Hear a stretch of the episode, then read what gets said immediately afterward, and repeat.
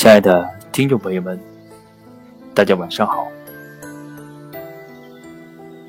我是主播空灵，感谢您收听无声听书。今天给大家分享的内容是：聪明的人一定会提供良好的情绪价值。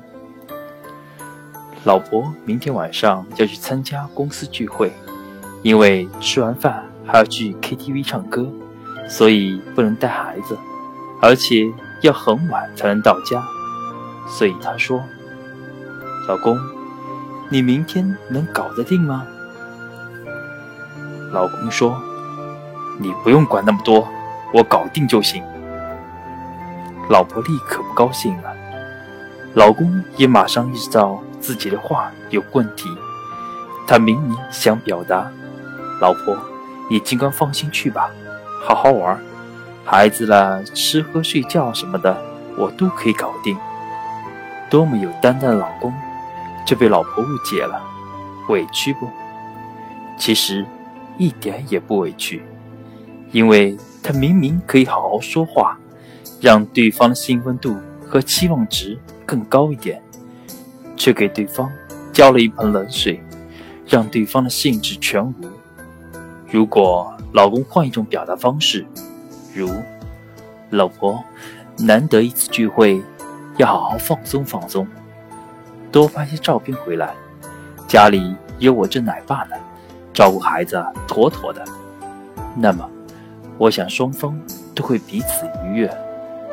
通过这个小小的生活场景，大家会发现，两个人在沟通时，说话方式和说话情绪。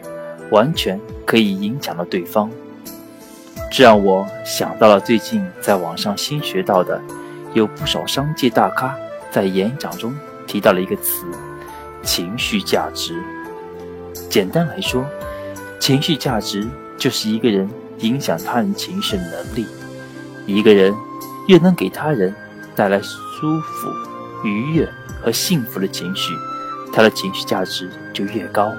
一个人。总让既然产生别扭、生气和难堪的情绪，他的情绪价值就低。情绪价值是一种人格魅力，人们都喜欢跟积极向上、充满正能量且能让自己感到愉悦的人交往。相反，那些天天抱怨、动不动就抓狂的满满负能量的人，情绪价值太低。我们总是能躲。就躲，跟他们在一起，感觉自己都跟着不好了。现如今，一点小事就生气，一言不合就发飙，情绪无常的人不在少数。最近热播的《欢乐颂》里，备受争议的曲筱绡，就是情绪价值太低的人。他有话不会好好说，总是莫名其妙的给身边人添堵。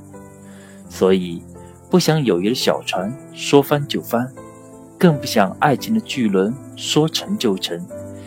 就向下文中的安迪学习，努力提高自己的情绪价值。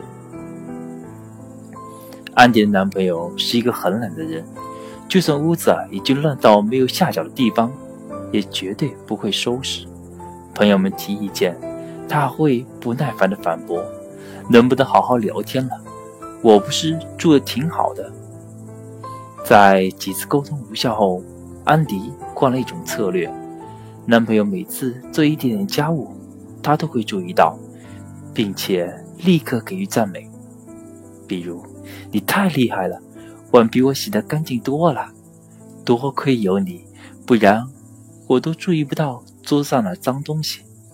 你太有天赋了，第一次煲汤就这么棒。”慢慢的，安迪的男朋友已经能够相对主动的分担部分家务了。他的目标是把男朋友培养成家务小能手，这样他就可以坐享其成。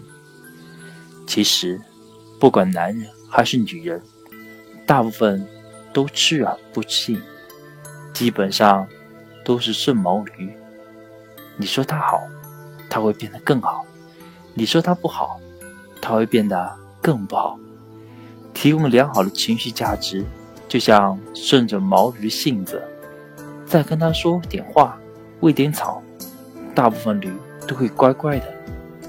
让他往东，绝不往西。聪明的人一定懂得四两拨千斤的道理。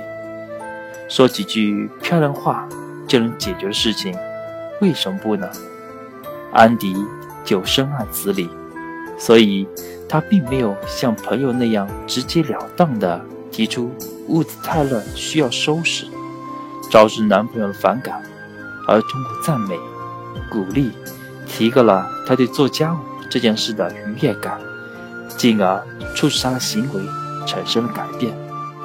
可以说，通过向别人提供高情绪的价值，最终受益的其实是我们自己。感恩收听，今天内容就分享到这里，祝您晚安。